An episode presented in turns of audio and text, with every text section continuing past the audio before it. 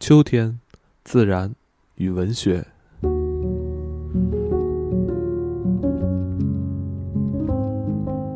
我逃离屋子，逃离那阴凉的房间一个小时。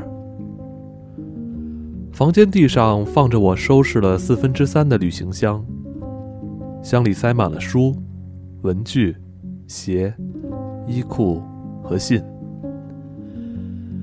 因为秋天又到了，每年此时我总会踏上旅途，躲避冬天。我之所以离开南方，并非因为此时温暖的阳光已不在，而是为了逃向北方的建筑，那里有着温暖的壁炉、温暖的浴室。即使也有雾、雪和其他令人扫兴的事物，但那儿也有友人。莫扎特和舒伯特的音乐，等我喜爱的东西。哦，秋天怎么又来得这么快？今年的晚夏胜过往年，好像永不结束。天气一天天的微微改变，人们日复一日等着下雨、刮风或起雾。然而，湖边山谷依然升起金黄、温暖。光芒四射的太阳，只是升起的时间一天比一天略晚，而且不是从同一个山头升起，只有仔细推算、观察的人才会注意到。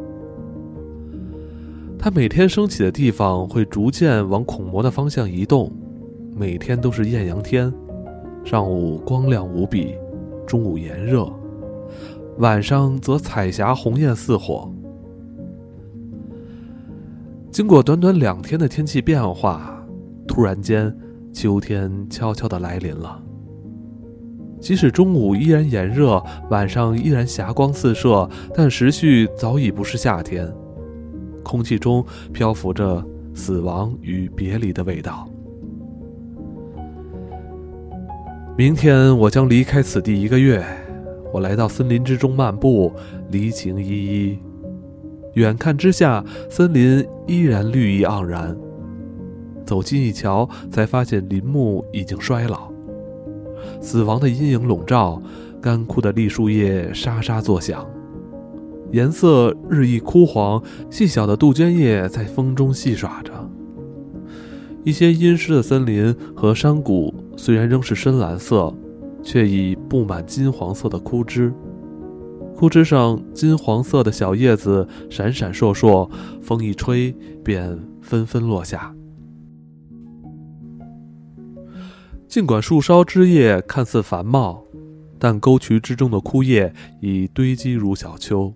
去年春天复活节之前，我在这儿发现了废潦草双色的花儿，以及一大片爬满了红蚁的空地。当时空气湿润。花草香味浓郁，沼泽地绿芽茂盛，河水湍急。而今一切都枯萎、凋零、干枯了。风一吹过，硬色的草和干枯的黑莓藤便紧紧地纠缠在一起，嘎嘎作响。林中只有睡鼠依然到处乱叫，但一旦入冬，也就噤若寒蝉。我净想些没意义的事。出来散步时，一心还想着打点行李的事。该不该带几本德国克布林版本的书，或是带包尔出版社寄给我的？其中一本我已看过，但意犹未尽。这个版本的书值得赞赏。有必要看克布林吗？啊，其实不看也无所谓。这么一来，行李箱就会轻一点。那么，我一定要带上那本岛屿出版社的新歌与旧曲。这本书堪称当代德文最优美的书之一。这是一本民谣书，收集了新旧歌谣，其中还有五线谱和插画，真是一座小小宝库。编辑方式模仿古代。但依然极富创意。也许我该带那本既美丽、编选的又好的约翰·彼得·黑贝尔选集。本书由弗莱堡黑德清出版社的维特科普编辑。书中仍使用希特的旧插画。我一定要带着雷克曼出版社的巴赫奥分集，也许还有卡鲁斯的《人间十二封书信》。本书由伯努利和汉斯·科恩重新编辑。我在青少年时就拜读了他的心灵，如今他已是德国浪漫文学的大文豪之一。天哪！现在还有人了解浪漫主义的精神吗？这德意志的浩瀚波涛看来已无声远去，浪漫一词似乎成了一个贬义的词语。今日的德国人用它来谩骂一切无意义、异想天开或是年轻而充满理想的事物。偏偏出口谩骂的都是些大言不惭的人。他们自诩爱国人士，以浪漫来责骂那些自认情感较崇高、竭尽全力想阻止战争的年轻人。算了吧，所有的书都留在家里吧，让我们重新整理思绪。现在思考是不受重视的，我宁可张开鼻孔，尽力吸进逝去的夏天以及早到的秋天。啊，我闻到了令我喜悦的气味，一种潮湿、浓郁、油润、沉闷的味道，闻起来像菇类植物，是这儿少见的牛肝菌菇。基奇诺人也很喜欢这种菇，总是拼命的寻觅。方才我遇见一个人，他像猎人般紧张兮兮的走来走去，四处搜寻。